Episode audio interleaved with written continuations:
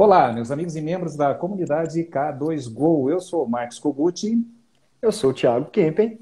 E para você que nos acompanha, você sabe, né? Estamos no episódio número 154 do nosso DontoCast, sempre trazendo temas construtivos, positivos, disruptivos, provocativos, mas que fazem é, uma pequena contribuição para que a prótese do Brasil seja reconhecida não só pela função estética, mas também pela gestão nos cinco continentes, onde nós temos aí seguidores aí do nosso Dontocast, e são todos brasileiros que estão levando aí a nossa bandeira e levando esse trabalho de excelência, que é o que essa prótese praticada no Brasil. E para você que não nos conhece, nós temos muito, muitos conteúdos, conteúdos voltados à educação para gestão na odontologia, principalmente em laboratórios de prótese, no Instagram. Arroba comunidade K2Go. No Facebook facebook.com.br comunidade K2Go e no YouTube, youtube.com.br comunidade K2Go. Sem mais demoras, sem tempo para perder, porque hoje nós temos um tema que particularmente me interessa muito. Tiago, eu gostaria que você dissesse qual é o tema e quem são os nossos convidados de hoje. Hoje nós vamos falar sobre estratégias para trabalhar menos na bancada com a estabilidade financeira, com Henrique Câmara e Alexandre Santos. Seja bem-vindo, pessoal. Bom, obrigado aí pela receptividade, pelo convite, pessoal da comunidade K2Go aí, o Alexandre pela ponte. É, espero, ser, espero poder contribuir com um tema é, bastante importante, não poderia ser mais oportuno, né, diante do momento que estamos vivendo. Queria parabenizar o pessoal da comunidade K2Go aí por abrir espaço para nós de educação financeira e profissionais de investimentos para a gente poder alinhar forças entendendo que só a parte técnica em, em qualquer ramo da odontologia ou da, de uma gestão de um escritório não poderia não fazer parte de um ambiente de educação financeira e investimentos. Então, é privilégio estar conversando com vocês que valorizaram esse espaço educacional e de educação financeira como um todo. E vamos lá, estou aqui para o que vocês precisarem. Para quem não me conhece, eu sou Henrique Câmara, jogo xadrez profissional desde que eu tenho 11 anos de idade, aprendi com meu avô. É, foram ali 20 anos de profissão e esse momento ali sobre o tabuleiro, jogando xadrez profissional, desenvolveram em mim algumas habilidades que eu trouxe para minha vida pessoal e profissional. Até 2008 eu vivi por conta do esporte, era um jogador profissional de xadrez mesmo, que chama enxadrista, e recente, de 2008 para cá eu migrei meus esforços para o mercado financeiro, que é a minha segunda paixão. Né? E de lá para cá, dando aula de, de investimentos, a parte mais técnica, eu pude perceber que educação financeira é muito mais além do que só os números. Na verdade, educação financeira é uma ciência comportamental. E cá estamos, né, falando de educação financeira, de investimentos, há mais de 12 anos aí, cada dia mesclando alguns, é, alguns conteúdos a mais aí para poder chegar no coração da pessoa e mostrar que qualquer um pode se tornar investidor. E quando a gente tem oportunidade, eu ainda coloco o reino junto, que é praticamente aí a nossa nosso propósito, né? Mudar mais mentes através da educação financeira.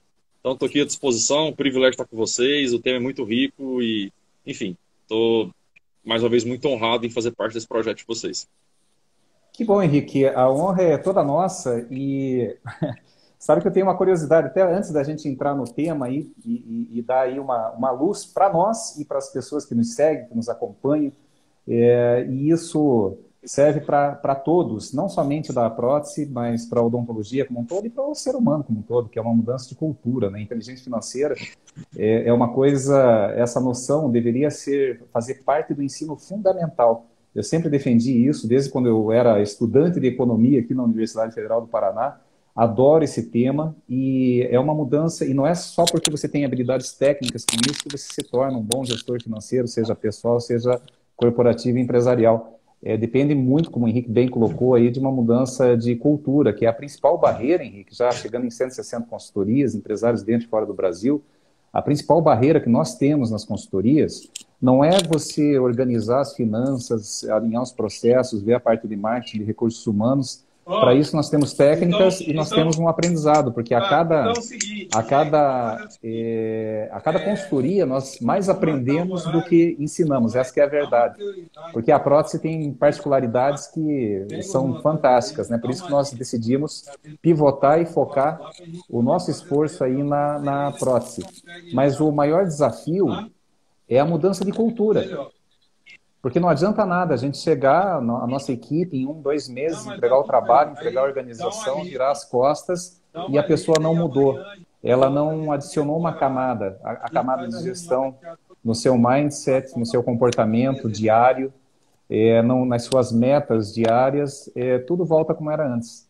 Inclusive, eu estava vendo esses dias aí uma estatística de ganhadores da Mega Sena, ganhadores que eram, é, tá é eram então muito pobres, que ganharam na Mega Sena e voltaram a ser muito pobres, porque o dinheiro, para mim, é uma energia. Mas, assim, a provocação que eu queria fazer contigo, até antes desse tema, é, é você sabe que a, a minha noiva, né, eu sou noivo, Karina, um beijo grande, depois ela vai nos ouvir, né, a doutora Karina. E quando a gente estava naquela fase, assim, de namoro, amizade, é, eu falei para ela que eu, eu entrei tarde na faculdade, entrei já com 27 anos, saí com 31 da, da faculdade, é porque eu perdi, eu perdi um ano no xadrez. e eu, quando eu falei isso para ela, quando eu falei isso para ela, assim, mudou a fisionomia, assim, na hora, né? Como assim? Mas você está em paz agora? Você pagou o que você devia? Aí eu, daí, daí caiu a ficha, né? Falei, pô, xadrez, no senso comum, fiquei preso. Não falei, não. Foi um ano que, em 1978, eu, com 14 anos, eu morava sozinho aqui no centro de Curitiba. Eu saí de casa com 13 anos, daí é uma outra história, que eu já contei em algumas lives aí. E, e eu não tinha muita opção, né? E, e, foi quando o Clube de Xadrez de Curitiba, através de uma iniciativa é, aqui do Zalmenkorn, ele abriu, junto com o, o Jaime Sunia Neto, ele abriu aí a possibilidade de crianças até 14 anos fazerem a inscrição sem, sem custo para se desenvolver nas categorias lá. Começava na categoria de base, depois o B, o A, que eram as classificações que tinha na época. E aquilo é, é, teve um, um lance assim tão transformador na minha vida. E a gente já vinha, naquela época, falando em final de década de 70, né, tinha um Mequinho, que era grande referência até então, e eu fui aluno do Jaime Sunier antes do Jaime se tornar mestre internacional de xadrez. E, e daí eu fizemos amizade, jogávamos muito todos os dias. Eu acabei, aquilo lá acabou virando assim um, uma paixão que me tirou é, é, tão, é, não, não somente, eu não morava na rua, né? Eu tinha uma pensãozinha lá onde eu ficava de favor, mas é, é, abriu minha mente para muitas coisas, me colocou em campeonato curitibano, paranaense, eu estava me projetando, eu tinha muita facilidade em criar estratégias, estudei tudo que você pode imaginar, adorava Capablanca, Rui Lopes, todos aqueles clássicos e depois os mais contemporâneos. E ganhei vários campeonatos, muitos campeonatos de Uau. xadrez, né? E, e depois eu vi que se eu não, eu tinha que fazer uma opção. Ou eu ia ser enxadrista é, ou eu, eu, ia continuar né, como enxadrista. E, e, naquela época não tinha muita restrição para uma, uma criança de 14 anos se locomover. Não tinha, bastava. Eu mantinha contato com minha mãe, né? Então ela assinava as autorizações e eu conseguia. Só que é, eu ganhei um torneiozinho valendo pelo Curitibano em 78, e daí quando eu fui convidado para defender o Paraná em equipe, que eram três classificados para defender o Paranaense, que na época era em Maringá, eu tinha que pagar o ônibus e a estadia. E eu não conseguia o dinheiro nem patrocínio. Daí eu larguei, daí abandonei a carreira de xadrista. então começou e abandonou, né? E que bom que você tem essa iniciativa também de levar não só é, a educação financeira, mas também o xadrez, que é uma é um esporte fantástico, um esporte que é uma hipertrofia da mente, é, dentro e fora do Brasil. Isso é muito bacana, Henrique. Bom, que bom, privilégio aí que a gente tenha essas origens, né, com essa semelhança. É, as duas ciências, xadrez e educação financeira, originaram a minha tese de mestrado, defendi nos Estados Unidos em 2020. Na oportunidade, eu cruzei as habilidades que um enxadrista poderia desenvolver com as que poderiam ser úteis na conquista da independência financeira. Né? E, e, e, você tocou em alguns temas aí que eu vou tentar costurar o xadrez, que é mais ou menos isso que eu faço no meu dia a dia, né? É, você falou do problema de mentalidade, problema cultural, né? E o que acontece é que as pessoas elas estão demorando muito para entender que elas não precisam ser especialistas ou não deveriam ser especialistas de aquilo que ela se que a sociedade colocou para ela como verdade. Então, cada vez mais a gente deveria ser multi-habilidades. Por exemplo, assim como você, eu imagino, eu trouxe para minha vida pessoal as habilidades que o xadrez desenvolveram em mim para que eu pudesse aproveitar isso em outras áreas, tanto na área pessoal, profissional que seja. E aí a pessoa pode falar assim, pô, mas eu nunca joguei xadrez, eu não, eu não sei jogar xadrez, eu não gosto desse esporte. Então a pergunta não é se você sabe ou não jogar xadrez, se você gosta ou não de xadrez. A pergunta é qual é o seu xadrez? Qual é o seu estímulo que você vai trazer para sua vida que vai desenvolver em você habilidades melhores ou que vai desenvolver em você habilidades que você ainda não tem? Por exemplo, todo mundo que está escutando essa live aqui, vai participar do nosso evento fisicamente, né, que é daqui a um mês, está é, tá esperando ter um retorno maior, seja financeiro ou de gestão e tal. Beleza. Se todo mundo quer um resultado diferente, essa pessoa vai ter que dar um passinho para trás, usando a ferramenta de roadmap aí, ela vai ter que dar um passinho para trás para mudar o seu comportamento, criar novas ações. Para fazer isso, ela vai ter que mudar o quê? O pensamento. Para mudar o pensamento, ela precisa entrar em estímulos com novas atividades, com novas experiências. E o xadrez entra como essa ferramenta pedagógica que vai desenvolver paciência, concentração, tomar decisão sob pressão, lógica, memória e por aí vai. De novo, não é só sobre o xadrez, é qual é o seu xadrez. De repente, uma terapia, uma atividade física, uma alimentação, uma meditação, ler um livro, fazer uma imersão, participar de uma live como essa. O que acontece é que as pessoas não querem plantar essa semente para colher o resultado ali na frente. O brasileiro, especialmente, é muito imediatista. Eles querem ter resultados rápidos. E aí o valor da sociedade que está completamente invertido, ser, fazer e o ter. As pessoas querem ter resultado, ter dinheiro, ter uma melhor clínica, ter a melhor gestão, mas ninguém quer plantar a semente de se tornar uma pessoa melhor. E esse ser uma pessoa melhor pressupõe que você entre em contato com estímulos diferentes, com experiências diferentes, para que você mude o pensamento e se torne capaz de ter ações novas, consequentemente resultados melhores.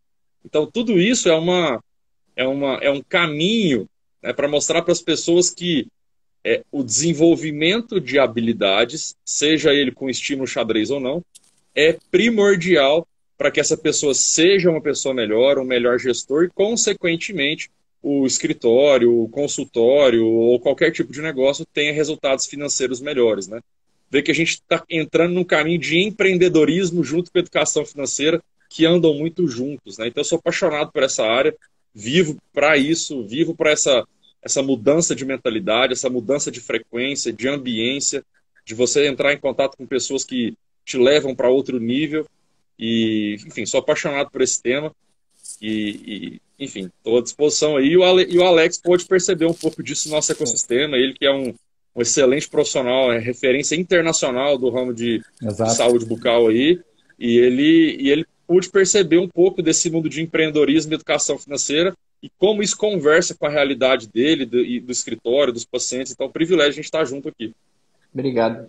Henrique, é, a pessoa precisa ter muito dinheiro para poder investir, Henrique? Como é que funciona isso? Ela, ela deixa o dinheiro na poupança ali, o que, que ela tem que fazer? Porque a, o, o, técnico dental, geralmente, poxa, eu não sou rico, para que, que eu quero saber de gestão? Ela precisa ter muito dinheiro? Não. O que, que ela tem que fazer Entendeu? Porque a pessoa pensa, eu tenho que ter muita grana. Não. Como é que ela tem que fazer para iniciar essa educação financeira, por exemplo? Você tem algum passo a passo assim, não? É, primeiro eu queria deixar claro que a gente tem o mundo do empreendedorismo, que é o mundo que esse profissional liberal autônomo ele vai ter que aprender a ser um gestor melhor do negócio dele. Depois ele vai ter que ser um profissional né, autônomo junto com as técnicas que ele tem, e isso é uma parte de empreendedorismo. Daí a gente vem para a educação financeira, como você colocou muito bem, que eu entro com a comportamental e a emocional, que significa o seguinte, cara, esse cara vai ter que ter uma educação financeira a ponto de separar as despesas pessoais de pessoa física de pessoa jurídica. Esse é o principal erro dos empresários, por exemplo, né, que usam o dinheiro, caixa do escritório, do consultório, para poder pagar despesas pessoais. E para depois a gente conversar com a técnica, que é efetivamente o que fazer com o dinheiro. Poupança não, pelo amor de Deus, né? A poupança ela paga. Oh, olha só, olha só a regra da poupança, trazendo um pouco de informação técnica. Toda vez que a Selic, taxa básica de juros, está de 8,5% ao ano, que é o que está agora, está 13,75%, a, a, a, poupança ela paga meio por cento ao mês mais TR, que desculpa a palavra, é uma porcaria. Então fica meio por cento ao mês, dá aproximadamente 6% ao ano. Então, se você conhece alguém que tem dinheiro na poupança, esse cara está deixando de ganhar hoje 13,75 e, e para ganhar 6% ao ano na poupança. Ou seja, está deixando metade, mais da metade da rentabilidade do ano na mesa por simplesmente não trocar o investimento. E eu estou dizendo trocar o investimento por algo muito seguro, como, por exemplo, um título público, que é emprestar dinheiro para o governo, por exemplo. Então, com o mesmo risco, ou até um risco menor, uma vez que os especialistas dizem que o risco de um tesouro direto é menor que da poupança, você consegue ter uma rentabilidade maior. Então, não existe nenhuma justificativa para que se tenha dinheiro na poupança ainda. Né? Então, esse já é um primeiro passo aí, o que, que, que conversa muito com essa questão de mentalidade, que as pessoas elas não são boas investidoras por uma série de razões que eu já falei aqui, de capacidade de empreender, de ter educação financeira, comportamental, emocional, mas tecnicamente é, é simplesmente um pouco de informação que está faltando. Elas nem sabem que elas poderiam investir emprestar dinheiro para o governo através do Tesouro Direto, por exemplo, e que seria mais que o dobro da, da poupança, considerados os níveis de Selic, que é a nossa taxa básica de juro, aos níveis de hoje, que é 13,75. Inclusive, hoje tem reunião do Copom, que vai começar daqui a pouquinho, seis e meia da tarde. Hoje nós teremos a confirmação que provavelmente a Selic vai continuar aí em 13,75, não deve ter nenhum aumento ou nenhuma regressão. Mas enfim, tem muita informação, Alex. Respondendo a sua pergunta, poupança não, tá? Tem muitas oportunidades aí de investimentos. E a sua primeira pergunta, posso começar com pouco? Sim, com 10 reais você compra a cota de um fundo imobiliário, por exemplo. Com 30 reais você empresta dinheiro para o governo. É, ou seja, é, é, hoje o mercado de investimentos está muito democrático, tá? Tá fácil de investir, basta que a pessoa se informe um pouquinho. Então eu bato na tecla. O conhecimento é que vai libertar a pessoa. Isso é até bíblico, né? Conhecereis a verdade, a verdade vos libertará. E aproveitando até essa pergunta do Alexandre, é importante a gente traçar exatamente esse paralelo, né? O que é a parte da educação financeira profissional e educação financeira pessoal sua. Ali dentro da sua empresa você tem que ter essa separação, né? A separação de conta bancária, tem que ter o CNPJ estabelecido, tem que ter uma contabilidade boa e tem que ter, além da administração, que é só preencher os números, ter a gestão, que é poder transformar aqueles dados em informação e tomar decisões com base naquelas informações, né? Então, quando você faz a gestão da sua empresa, você tem, por exemplo, o seu Prolabore, você separa qual que é o Prolabore que você recebe mensalmente. Além daquele, daquele Prolabore, você define qual que vai ser a sua taxa de retirada, vai ser trimestral, mensal, semestral, anual, da parte de lucros, na participação de lucros ali. Então, você e seu sócio, ou você pode dividir com a sua equipe. Então, tem várias divisões que você pode fazer dentro da sua empresa para poder ficar mais organizado financeiramente.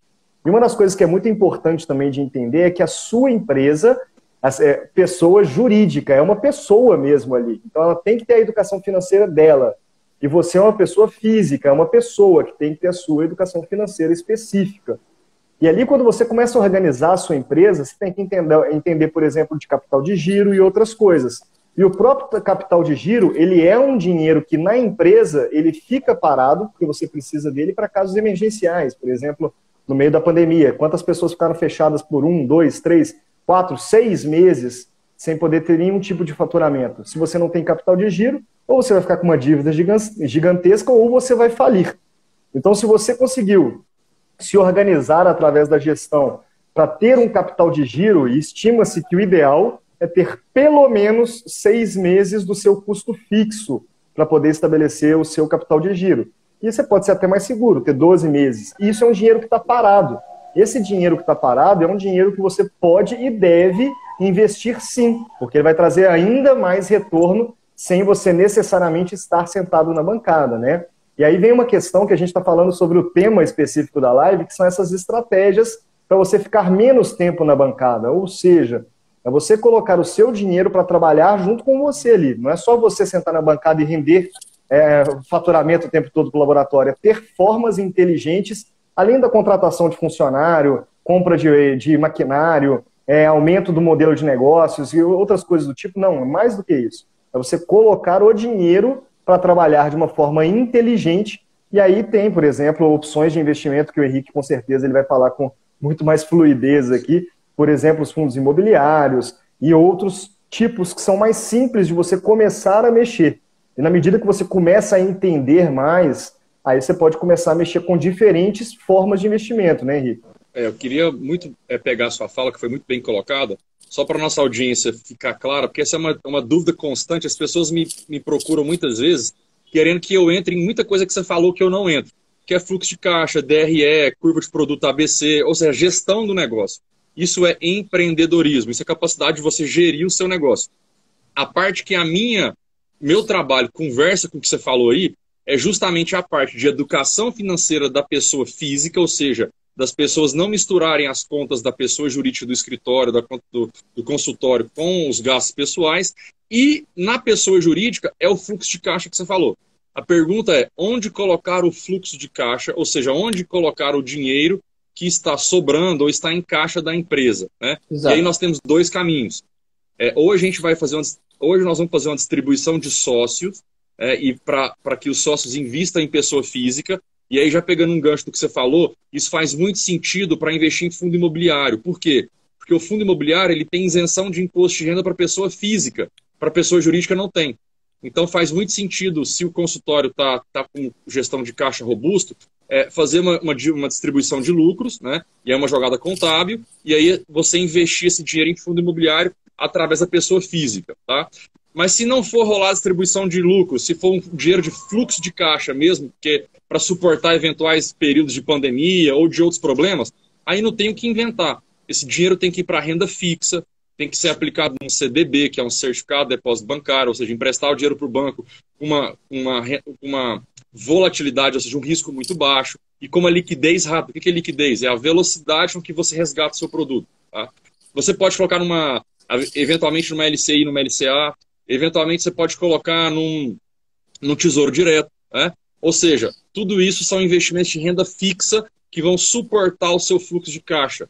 Normalmente, o fluxo de caixa das empresas, dos consultórios, estão investidos em previdência privadas horrorosas, em CDBs Exato. horrorosos, em poupanças horrorosas, ou seja, tem muito dinheiro que está sendo deixado na mesa. Vocês que mexem com consultoria, essa é uma parte que você pode agregar muito para os seus clientes, porque os gestores de escritórios não sabem como aplicar o fluxo de caixa, não sabem que podem fazer uma distribuição para sócios, investir na pessoa física e ter acesso, por exemplo, a fundos imobiliários, o que é mil vezes melhor, na maioria dos casos, do que comprar um imóvel, como a maioria das pessoas fazem, sai comprando imóvel e pagando boleto, nem sabendo é, fazer a precificação ideal né, desse, desse empreendimento. Vamos supor aí um, um, empresário da prótese, uma empresária da prótese que tem lá uma sobrinha de, de, grana, de dinheiro, e ela quer começar, mas ela não entende nada do, do mercado financeiro. Nós, na consultoria, nós não fazemos é, consultoria de,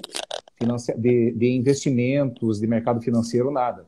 Você sabe que a economia, assim, também, como qualquer, como a prótese, como a odontologia, tem as suas especialidades, né? E eu me especializei em microeconomia, e a gente faz a orientação. A primeira coisa que eu, que eu, eu costumo analisar para o empresário focado ali, para o investidor da, da prótese ou da odontologia, é a taxa interna de retorno. Por exemplo, se eu tenho um negócio lá que ele dá na, no meu lucro antes do imposto de renda é uma rentabilidade ali de 12%, eu, eu, eu comparo com ele. Falei, olha, é, esse mês aí, por melhor que você tenha a tua aplicação financeira está rendendo, é, rendeu aí 1,2, 1,3, uma, uma, aplicação assim conservadora, o, o teu negócio rende 12%. Então, assim, a, a taxa de atratividade é muito grande. Agora, para fazer essa segurança, para você fazer esse colchão né, nos teus ativos, né, e você ter assim uma aplicação, a coisa que eu recomendo para eu não precisar me envolver nisso, porque hoje o risco é muito grande, e eu já perdi muito, muita grana lá em 2008, tá, Henrique?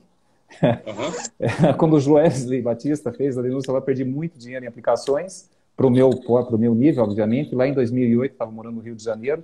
Eu lembro que, é, assim, da noite para o dia, eu perdi muito dinheiro. Muito dinheiro mesmo. Dava para comprar um carro bom, zero, assim, é, por conta da, da, crise no mercado imobiliário americano, que acabou refletindo aqui no Brasil, pegou muita gente, inclusive ditos especialistas, né, porque eu estudei para isso, né, mas que eu não acompanho o mercado financeiro, é, é, perdi, me, me, fez perder muito dinheiro. Então, o que, que eu recomendo para os clientes? Você gerou caixa, tudo bem, fez a consultoria. Exatamente essa parte que você não faz, pode mandar para nós, tá? Porque é o nosso ganha-pão. Então, a gente ajuda a organizar, é, ajuda a empresa a precificar, ajuda a empresa a ver a lógica de produção para reduzir lead time, para reduzir taxa de churn, para aumentar a rentabilidade na última linha. E quando começa a aparecer essa rentabilidade, a nossa recomendação normalmente é, olha, a primeira pessoa, todos os bancos hoje, os grandes bancos, eles têm lá o seu orientador, a, a sua orientação lá de, de, investimentos, que com certeza não vai ser a poupança. O banco tem produtos muito bons que eles podem orientar, é, e de preferência, dependendo da, da, da, estrutura da empresa, a gente fala, ó, mas procure produtos com uma liquidez rápida. Não coisa que você vai deixar parado e se você precisar, depois você não tem, vai ter que pedir dinheiro para o banco. Porque você empresta, como você bem comentou lá, meio por cento ao mês, e o banco te empresta 360, 370 ao ano, né? Então, é, é uma conta desumana. Então, eu sempre digo, olha, tem lá os, os, os consultores de, de, investimento dentro dos bancos, né? Eu mesmo me apoio em alguns, né? Então, eles são a primeiro nível, a primeira camada, e depois, se você se interessar, claro, você vai buscar um especialista como o Henrique para te dar um direcionamento melhor. Concorda, Henrique? É, eu vou, eu vou me ousar a discordar de você como uma, uma possível modéstia, né? Eu gostaria de te convencer a ser essa primeira camada agora. Porque o que existe no, no consultor do banco hoje, que é, eu, eu entenda, eu conversei com os melhores gestores de Itaú, Bradesco, Santander, Banco do Brasil, XP, BTG, tudo que você pode imaginar. Fui profissional do mercado durante seis anos, trabalhei em XP, SLW, Moarama, Nova Futura, como agente de investimentos, que é um cara como se fosse um gerente que está para o banco, um agente de investimentos está para a corretora. E desde 2016 para cá, eu cancelei a minha certificação da Ancor, que é para ser um agente de investimentos, porque eu me peguei recomendando para um cliente um produto que eu não era comprador só porque eu ia bater meta. Essa é a figura do gerente do banco hoje. É uma pessoa que não tem compromisso com o melhor para o cliente, que está ali para bater meta em cima do objetivo do banco. Então, por essa razão, eu acho que um planejador financeiro, que é o que eu me enquadro, com experiência de mercado, e junto com boas gestoras de carteira, podemos fazer pelos seus clientes. É, o que acontece? Eu criei um sistema como se fosse um advogado que trabalha com êxito de causa. Ou seja, eu só ganho dinheiro se o meu aluno investidor ganhar dinheiro porque ele aprender comigo. Veja, hoje, 80, vou falar 80% dos fundos de investimentos Itaú, Bradesco, Banco do Brasil, todos os fundos de investimentos perdem para o CDI, perdem para a Selic, perdem para a taxa básica de juros. Ou seja, se você colocar o seu dinheiro na LFT, que é a letra financeira do Tesouro, onde você empresta dinheiro para o governo e ele vai render 100% da Selic, você está batendo em 80% do mercado brasileiro. Ou seja, o que, que existe no Brasil hoje? Conflito de interesse.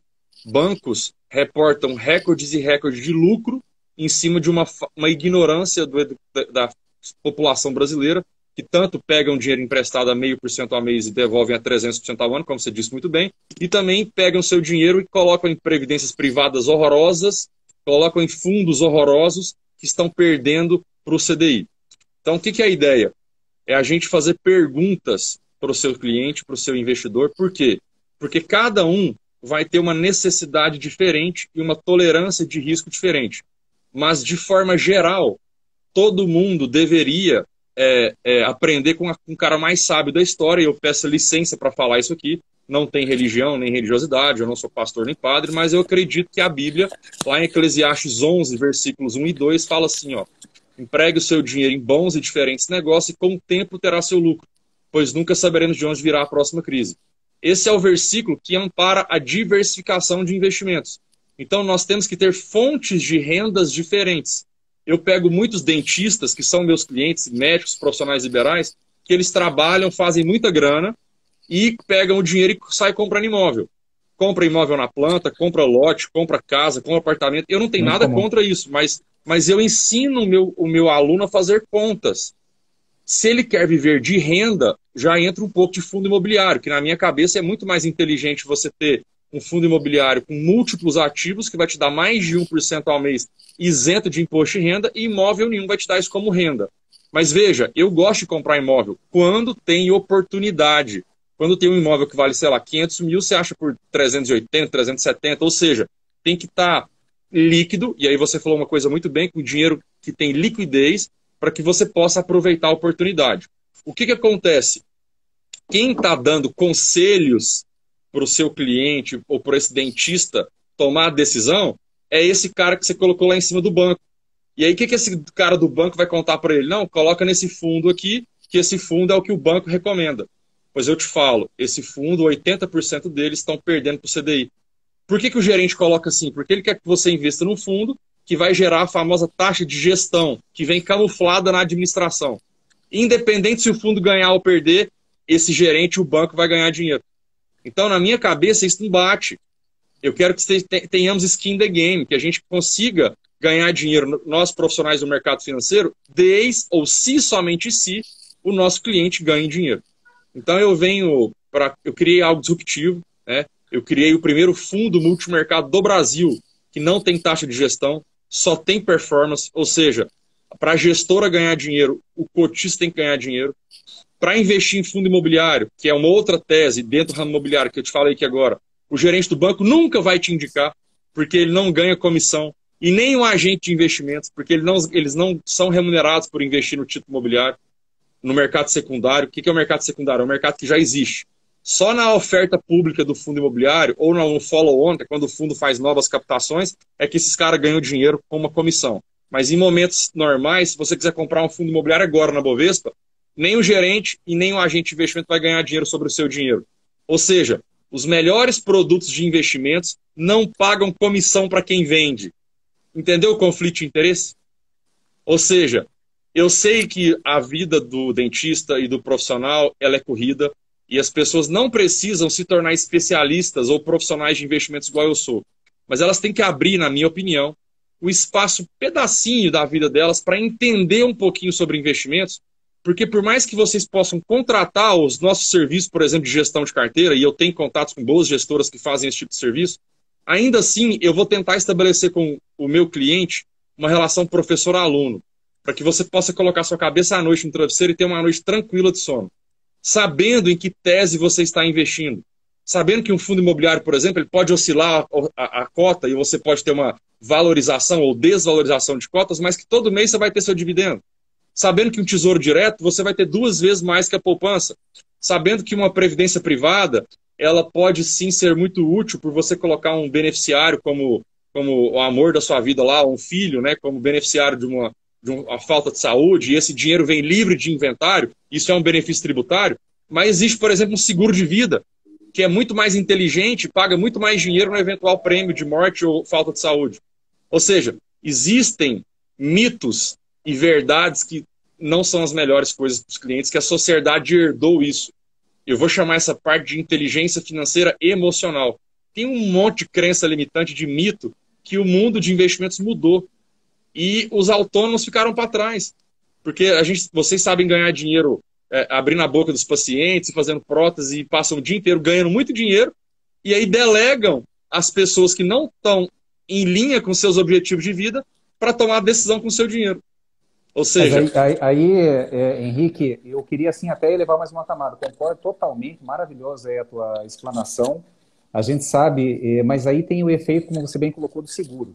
Né? Por exemplo, uma coisa é, é eu, eu, saber que eu estou pagando, e estou pagando lá a comissão, a taxa, o prêmio lá do gerente do Banco do Brasil, por exemplo. Vamos colocar o Banco do Brasil só para não, não abrir muito, né?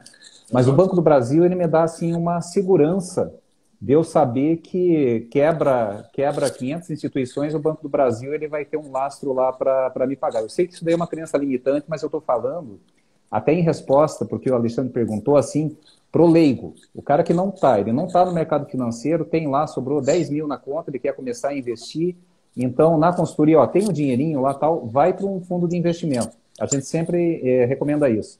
E daí se o cara me perguntar, Kogut, eu recebi aqui uma proposta do boi gordo, eu vou investir aqui no boi gordo, está prometendo uma taxa três vezes mais do que uma CDI, e o que, que você acha? Eu, eu não consigo, uma que eu já te falei, né? embora economista, mas eu não acompanho o mercado financeiro. É, se eu for recomendar qualquer coisa e depois o cliente cair num fundo que não seja tão sério como o seu, como tantos outros que, que a gente sabe que tem por aí, talvez ele tenha uma perda justamente por ser uma pessoa leiga.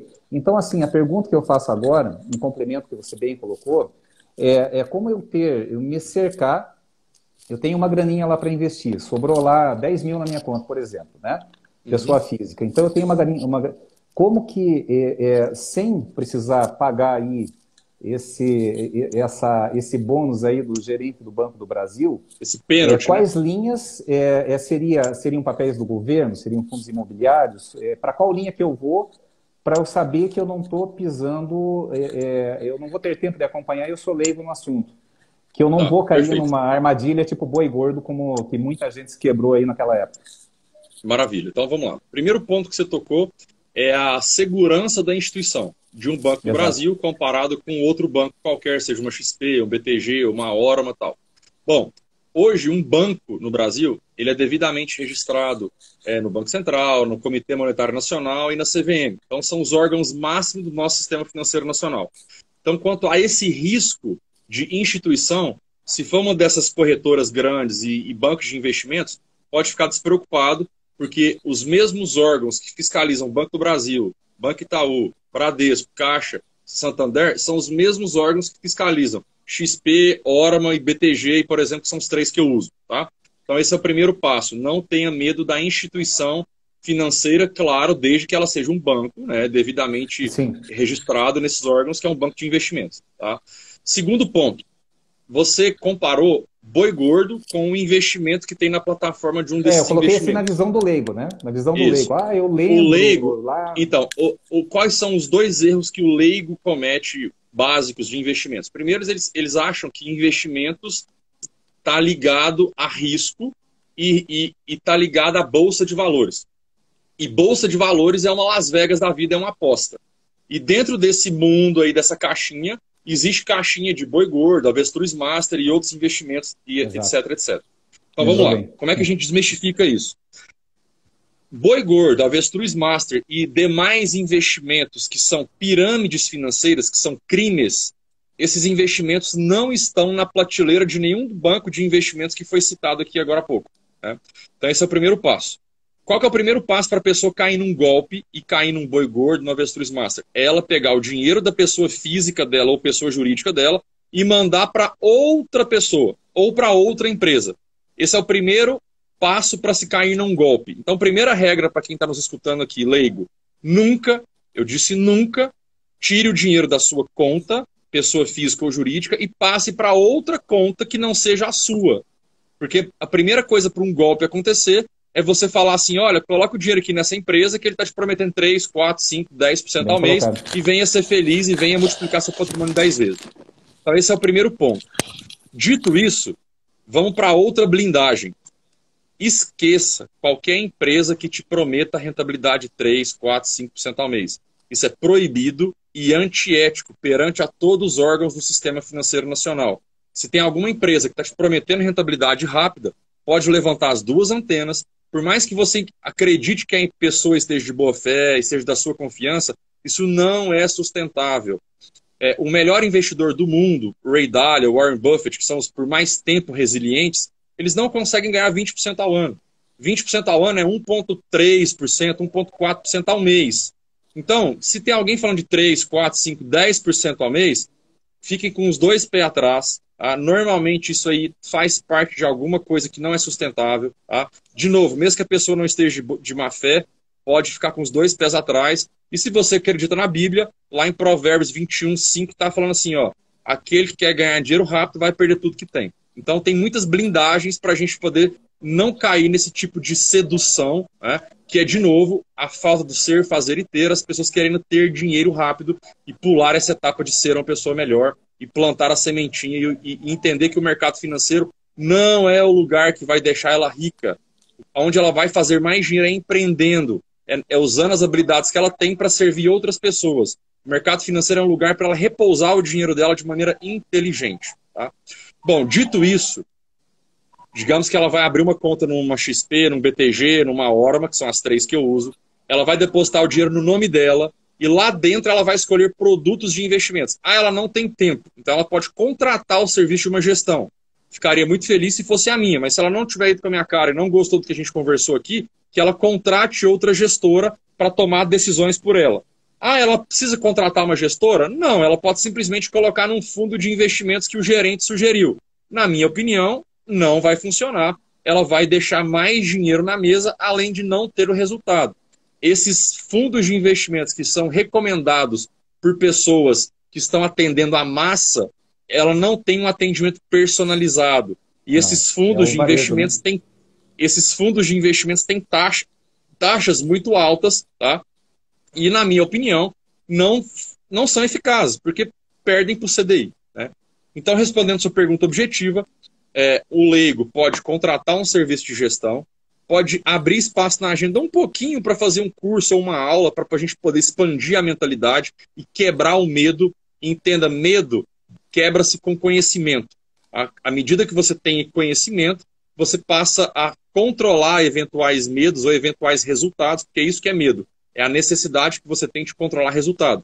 Como você não tem conhecimento, você não consegue controlar nada, você fica aí paralisado e terceiriza sua gestão para o gerente do banco que não tem é, o mínimo comprometimento com o seu resultado.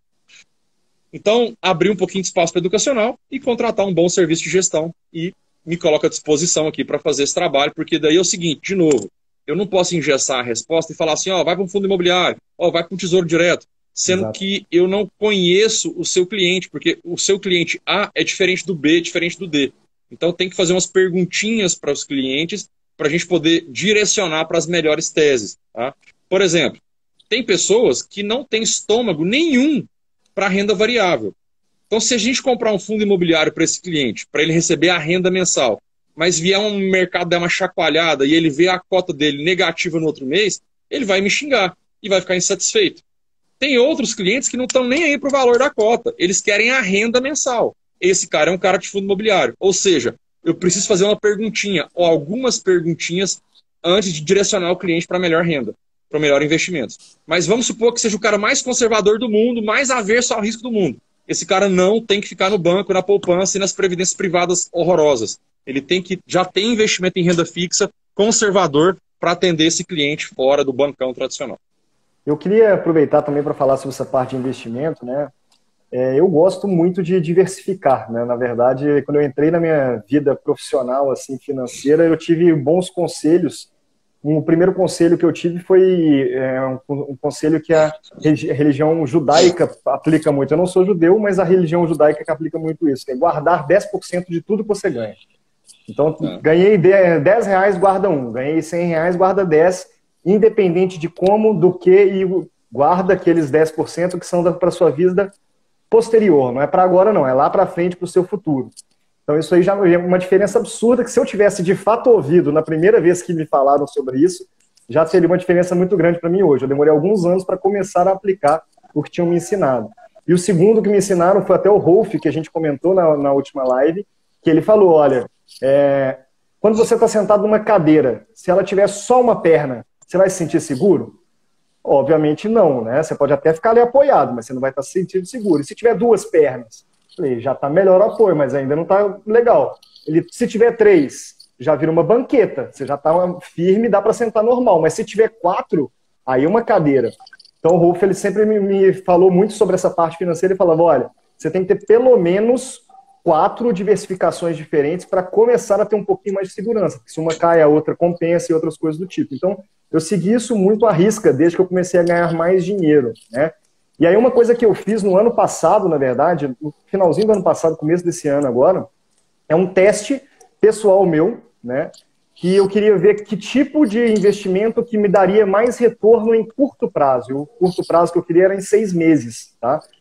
É, é o que você falou, né? Eu não estou falando que eu queria ficar rico com esse dinheiro, não. Eu só queria ver como é que funcionava a lógica desse tipo de investimento. Eu vou falar quais que foram os investimentos que eu fiz, que não são investimentos é, todo tradicionais ao todo, né? Eu investi uhum. mil reais em Bitcoin, investi mil reais em Ethereum, mil reais em ouro, mil reais em tesouro direto, mil reais deixei na poupança só para título de comparação e mais mil reais ali no Nubank, naquele caixa que rende dele ali, na época estava em 110% do CDI. E mais mil reais a gente contratou na K2Go uma pessoa para trabalhar para a gente. Ou seja, o mesmo valor que eu investi como pessoa física, na empresa eu investi em uma pessoa para trabalhar. E aí, pessoal, primeira coisa, tá? Eu não estou falando, isso não é uma dica de investimento, não estou falando para ninguém fazer nada do tipo e não, tem, não é relacionado ao que o Henrique trouxe. Mas o que eu pude perceber nesses seis meses é que o melhor investimento que eu fiz foi na pessoa. Hoje essa pessoa recebe em média três vezes mais do que o começo do investimento que a gente fez lá no comecinho, no finalzinho do ano, comecinho do ano. e o retorno que aquela pessoa me deu de tempo para que eu pudesse executar outras coisas e gerasse mais faturamento, mais organização para minha empresa e outras coisas do tipo foi absurdo. Bitcoin perdi dinheiro, Ethereum perdi dinheiro, ouro perdi dinheiro, ah, na poupança ali, não posso falar que eu perdi, mas eu deixei de ganhar bastante dinheiro. Tesouro Direto foi legal o resultado. O do Nubank foi muito parecido com o do Tesouro Direto ali, mas a pessoa se destacou absurdamente. Pessoas não são um investimento, gente, não tem nada a ver com o que a gente está falando, mas quando você começa a pensar em gestão, que é o que é a nossa especialidade aqui agora, e se você tem a possibilidade de aumentar o seu portfólio de pessoas dentro do laboratório, para que você consiga se organizar num modelo de negócio que seja eficiente, parar de centralizar tudo, tentar produzir de tudo, isso também é uma estratégia para que você possa trabalhar menos na bancada. E aí, uma coisa que eu falo muito com alguns clientes, principalmente, por exemplo, o Alexandre Santos, né, que tem uma habilidade fenomenal, principalmente na parte de cerâmica ali. Meu pai é uma pessoa assim também, né, Juan Kempen, e outros clientes nossos também são muito bons no que fazem. Falou, olha, é, o problema é que o que você faz não é replicável. Então você tem que entender muito bem qual é o seu modelo de negócio para ver se você de fato quer continuar desse jeito, porque aí são as algemas de ouro, né, Alexandre? Você para de trabalhar, se sua equipe não estiver ali, se for focado muito em você, você para de faturar. Mas, se você investe em trazer pessoas e organiza seu, seu negócio para que ele funcione independente de você, isso também é um investimento de tempo e não só de dinheiro que traz um retorno maravilhoso e que te ajuda a ter mais um pezinho para sua cadeira poder se estruturar da forma correta. Né? Uma empresa bem organizada, bem estruturada, junto com uma diversificação no portfólio de investimentos da pessoa física. Isso aí, pelo menos no meu caso específico, tem trazido um retorno muito interessante que hoje eu posso falar tranquilamente. Eu tenho paz. Qual que é a minha paz? Deu merda, desculpa falar, mas deu merda, acabou tudo aqui. Eu estou tranquilo por um ano. Dá para viver daquele jeito ali. Tá? Então, isso é uma, é, o capital de giro que a gente falou para a pessoa jurídica também é muito importante que você tenha na pessoa física. É, a gente tem muito comum, comum, né, de ah, eu tenho dinheiro sobrando aqui, eu vou torrar. Ou então eu tenho dinheiro sobrando, eu vou investir tudo. Sim, invista, mas pensando em qual é o seu objetivo com aquilo, qual é a sua meta com aquilo, e tenha uma construção para que te dê segurança, para que em algum momento você possa se aposentar, ou tirar um ano sabático, ou fazer um, um grande investimento, uma grande compra, mas tenha esses banquinhos, essas, é, essas pernas para sua cadeira. Os pilares bem, Aí, bem definidos. Bem definidos, exatamente. Eu gostei da sua experiência, né? É, vou só fazer alguns comentários para para que fique claro o nível de comparação e como é que a gente traz isso para uma tese, né, para ser defendido e para a gente fazer isso virar tese, né? É, quando você compra por seis meses, qualquer ativo do mercado financeiro é um prazo muito pequeno para a gente poder comparar é, macroeconomicamente o resultado desses investimentos. Né? Então, especificamente, nós estamos vivendo aí um pós-pandemia que o mercado inteiro viu a Selic subir de 2% para 13,75% nos últimos 16 meses. Né? Então, ou seja, o mercado está tá sangrando de renda variável como um todo nos últimos quase dois anos aí. Então, seis meses é um período curto para a gente poder comparar o, o, resultado de muitos investimentos com teses diferentes e muitos deles aí em renda variável. Outra coisa, quando você compra, por exemplo, Bitcoin e Ethereum, que são criptomoedas, que é um, são ativos de risco, né, que são ativos aí que mais volatilidade, eles andam bem quando o juros está baixo e a economia está bem, como não é o caso agora, por isso eles estão sofrendo demais. E quem que anda bem agora quando o mundo está em crise, com volatilidade alta? O ouro. Então, quando você pega Bitcoin, Ethereum e o ouro, quando um sobe, o outro cai. É meio que um, um investimento seu está anulando o outro. Então, se o ouro provavelmente ou ele ficou parado ou subiu um pouco, e enquanto as criptomoedas perderam, como você falou, nos seis meses aí que não deu muito certo. Mas tudo foi time. Se de repente vocês de repente pegar agora o Bitcoin e a, e a Ethereum no fundo do poço, provavelmente Exato. nos próximos seis meses eles vão bater no ouro, né? Eu penso sobre criptomoedas, eu, tenho, eu, sou muito, eu sou muito cético, tá? Então, eu, isso não é uma crítica, é, isso é simplesmente alguém calejado que já perdeu muito dinheiro no mercado, né? Eu não, não me atrai muito a tese de criptomoedas pelo seguinte: criptomoedas, como o nome já diz, é uma moeda, é um meio de pagamento. E existe um grande problema para esse meio de pagamento, que é a volatilidade. Não tem como um meio de pagamento se instituir no mundo enquanto a volatilidade estiver muito grande. E essa volatilidade, na minha opinião, não parece que teremos uma solução para ela a curto prazo. Olha só para você ter uma ideia. De novo, voltando ao problema da mentalidade. Nós temos mais pessoas investindo em criptoativos hoje no Brasil do que na Bovespa. Por que isso? Porque na criptomoeda as pessoas querem comprar a próxima criptomoeda que vai explodir. De novo, eles querem ganhar dinheiro rápido. Ou seja, eles querem que o, que o, a, o mercado de criptoativos, é, de blockchain, seja uma solução para a vida frustrada ou para um empreendedorismo frustrado que eles tiveram na vida deles. E, de novo, não é a mentalidade de investimento a longo prazo, como diversificação, como deveria ser que a criptomoedas são é um meio de você eliminar governo, eliminar banco, e essa ideia é espetacular. Então eu gosto dessa ideia por trás das criptos, mas existe um problema da volatilidade e da mentalidade do investidor. Então por isso eu acho que a curto e médio prazo vai ser difícil a gente ter resultados positivos com isso, visto que a gente nunca vai colocar um percentual grande da carteira em criptomoedas, porque a gente sabe que o risco é muito alto. Né? Não se é, deve quanto colocar tesouro... muito é. é. Jamais, quanto a tesouro jamais. direto, né? Tesouro direto, você falou que foi uma tese que te deu certo e eu gosto muito independente se foi o pós-fixado, pré-fixado ou o híbrido, que é aquele que tem a inflação mais uma parte pré. Eu acho que tem momentos para a gente investir em cada um deles, mas eu gosto muito da tese, tá? A poupança, vamos descartar da balança de uma vez por todas, não existe nenhum cenário para a poupança ser digna. E assim como você investir no CDB do Nubank que paga 110% de CDI, nós temos alguns outros que pagam até um pouquinho mais, mas com valor limitado. Tem algumas promoções de casas de corretoras aí que pagam 100%, 50%, 200%, mas é um valor limitado. Mas para a gente poder fazer um, uma resposta objetiva do que, que eu achei com essa experiência, cara, do caramba, as pessoas tinham que fazer mais isso, porque essa experiência que você fez mudou a sua mentalidade, trouxe ela para um outro nível. Esse, esse conhecimento, esse feeling, essa experiência de você investir em seis teses diferentes fizeram com que você hoje seja uma pessoa com outra mentalidade com outro nível de conhecimento e percepção, com outro nível de maturidade de assumir riscos. Mas as pessoas não estão dispostas a fazer esse teste. Você fez teste com pequeno, com mil reais com cada tese, isso não ia. Isso era mais para aprender. O problema é que as pessoas querem entrar nessas teses dando all-in. O que é all-in? Apostando tudo que tem para uma tese dar certo e ela ficar rico rápido. Né? Então, esse aqui é o problema. O ser, fazer e ter. É a mentalidade. Exatamente. É. E aí, pergunta do nosso querido Marlon Ramin. Henrique, Boa. seguro de vida da Prudential é bom ou furada? É o seguinte, é, eu tenho três seguros de vida hoje. Um da Prudential, um da MetLife e um da Pan America.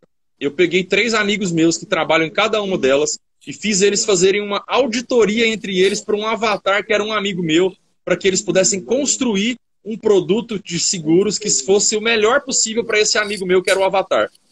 Gente, foi lindo. É, nós chegamos à conclusão, e eles mesmos chegaram à conclusão que um produto de cada, de cada corretora seria a melhor solução.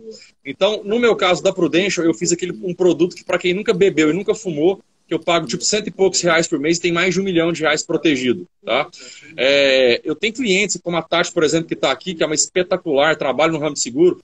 Essas pessoas são especialistas porque elas têm acesso a várias corretoras e elas podem ter acesso ao que tem de melhor no mercado. Então ela não tem compromisso com uma placa da Prudential ou da MetLife ou da Mongeral aqui atrás. Ela vai atrás do que, há, do que é de melhor para o cliente. Então, por exemplo, eu descobri que o meu seguro por morte ele seria melhor na Panamérica, que foi uma empresa direta dos Estados Unidos, que eu paguei três vezes mais barato do que se eu tivesse feito uma Prudential. Ou seja, é, e, e, o meu seguro por invalidez e doenças graves já foi melhor na, na MetLife. Ou seja, para o meu avatar e para o meu amigo, essa composição foi a melhor. Então, respondendo a pergunta de quem foi me feito aí, é, eu, nós não vamos falar qual é a melhor, nós vamos falar para essa pessoa falar com a Tati, que está aqui, por exemplo, ou com outro profissional de seguro, que vai fazer o estudo e vai direcionar essa pessoa para o que há de melhor no mercado. Não dá para a gente falar que uma empresa é melhor que a outra para todos os perfis. E tem muita doença, muito, muito, muito milindre, muito detalhes que essa pessoa precisa perguntar. Mas muito me agrada a pergunta dela, porque também isso é um avanço de mentalidade. Hoje no Brasil, a gente tem pau a pau o número de seguro de carro com de vida.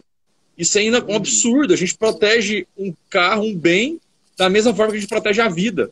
Nós temos que proteger a vida do motorista muito mais do que proteger o carro. Então, isso em países desenvolvidos, como Estados Unidos e etc., isso é uma cultura lá. E no Brasil está caminhando, está crescendo, graças a Deus aí, a consciência das pessoas protegerem a vida, a saúde, porque só o seguro de saúde, né, é do consultório para dentro.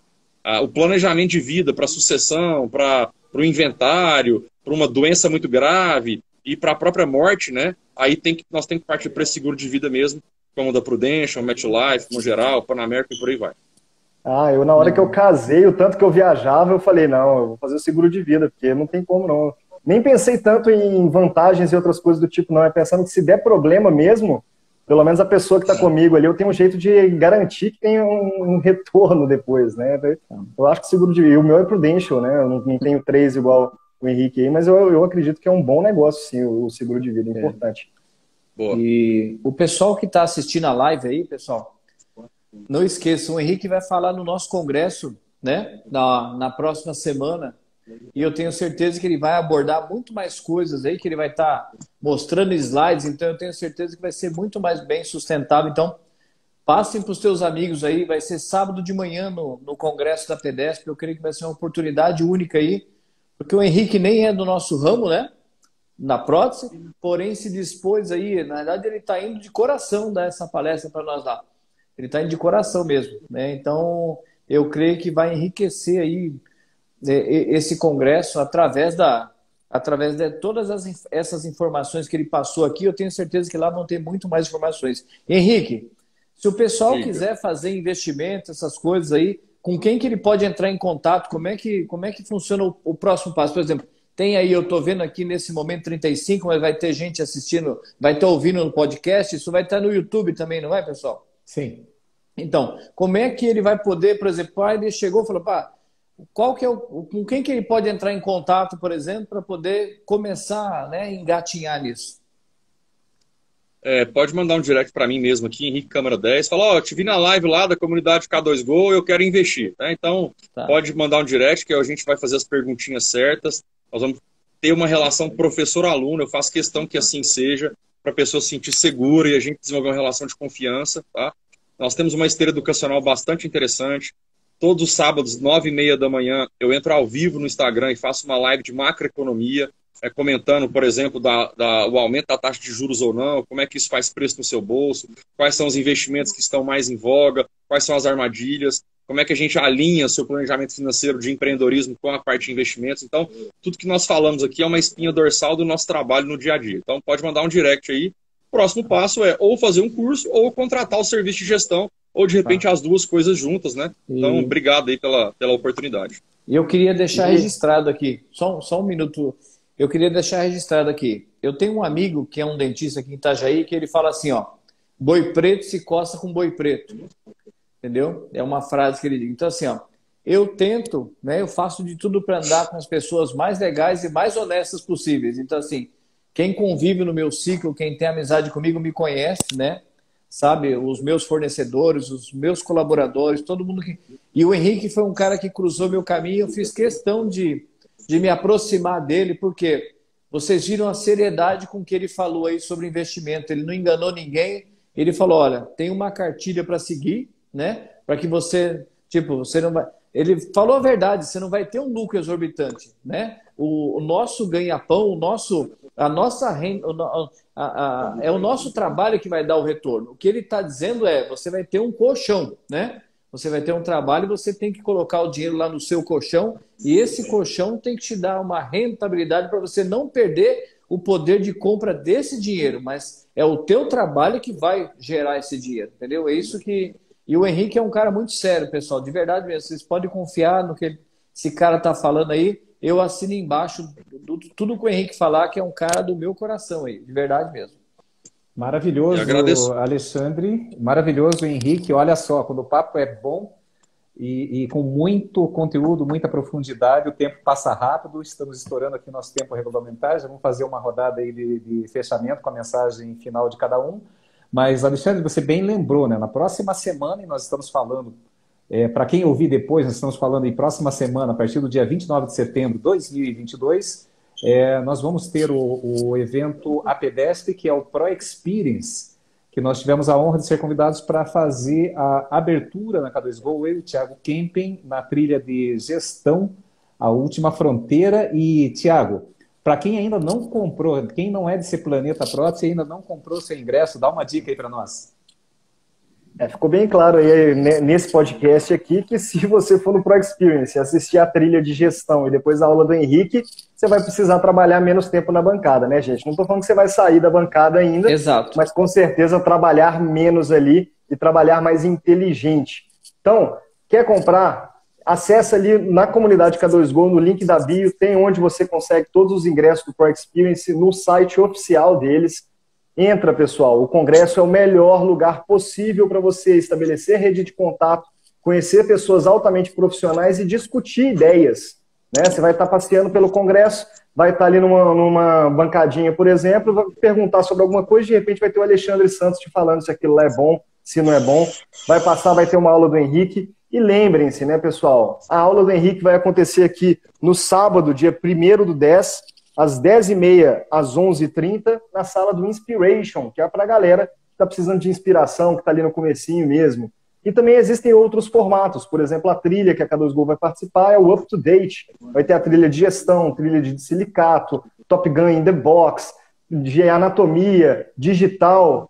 Então, se inscrevam nessas, né, nessas trilhas, participem do congresso, vão em todos os dias, vão em todas as aulas, conversem com todo mundo, tire fotos. Não adianta ser galinha, tem que cacarejar. Aparece lá, mostra a sua cara, conversa com todo mundo. Isso é muito importante, não só para o Congresso, não só para a PEDESP, não só para a K2Go, para o Henrique, para o Alexandre, mas principalmente para você, porque lá é uma reunião de todos os conhecimentos. Você vai conseguir extrair um pouquinho de cada um e decidir para qual lado você gostaria de enveredar nesse finalzinho de ano. E lembrando que o ano que vem aí a gente tem muitos desafios depois de eleições e outras coisas do tipo. Bom, eu queria agradecer imensamente aí o pessoal da comunidade K2Go, o Alex pela ponte, a audiência, as perguntas, a Tati aí, nossa cliente e querida profissional do seguro de saúde também. É, queria convidar vocês que estão nos escutando aqui, que se gostaram de, do, da conversa, que sentiram no coração aí a, a, a responsabilidade que nós temos agora de continuar levando essa mensagem de uma nova mentalidade de educação financeira e empreendedorismo para as pessoas, que procurem a pessoa da comunidade K2Go aí, façam sua inscrição do evento, porque, como foi muito bem dito aqui, é uma excelente oportunidade para, além de fazer é, a sua mente ser ricamente é, acrescentada de conteúdo, é você fazer networking, você é, mudar de patamar, fazer novas amizades e mudar a frequência e a ambiência. Sou suspeito para falar disso, vivo por conta de evento. Então, é, será um privilégio estar com vocês lá no evento dia 1 do 10. Espero que tenha sido útil. Quem tiver dúvidas e eventualmente queira fazer alguma pergunta que não teve oportunidade aqui, pode mandar um direct aqui, Henrique Câmara 10. Estou à disposição. Um beijão a todos e foi um privilégio estar com vocês. Maravilhoso. Alexandre. Gente, eu só tenho que agradecer, né? Eu estou aqui, na realidade, só de bibelô porque agradeço aí a equipe K2Go, agradeço ao Henrique, um grande amigo que Deus colocou no meu caminho aí, e agradeço a iniciativa mesmo. E, poxa, gente, não percam, vocês, vocês não vão se arrepender um minuto de ouvir o Henrique falar sobre finanças de verdade mesmo. Não, não, não deixem, não deixem de assistir, de verdade mesmo. E claro, né? E não deixem de participar do congresso. Gente, eu, eu participo do congresso, do congresso da PEDESP há 23 anos. 23 anos, eh, eu não faltei nenhum congresso da PDESP até hoje. E é assim, o network que você tem ali, os, o encontro de amigos, né? Hoje os grupos do WhatsApp vão se encontrar todos lá, na é verdade, não. Real, assim. Verdade. Então, eu conheci o Kogut num congresso, cara. A gente virou aí, sócio depois de um congresso. Sim. Exato. E, e, assim, né? Eh, nós temos brasileiros no mundo todo, igual o Henrique. O Henrique talvez não saiba, Henrique, mas é o seguinte, cara. A nossa mão de obra como técnicos dentais no Brasil, hoje ela é requisitada no mundo todo, cara. Nós temos técnicos ótimos no mundo inteiro. Então, assim, e no Brasil, claro, muito bons também. Na verdade, assim, o brasileiro técnico invadiu o mundo, vamos dizer assim, né?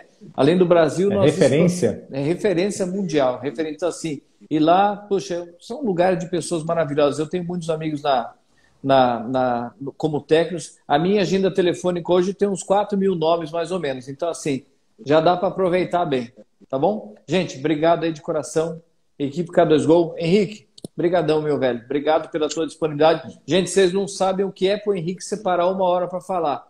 Vocês não têm noção de como é que é a vida desse cara. Vocês não têm noção. Olha a barba.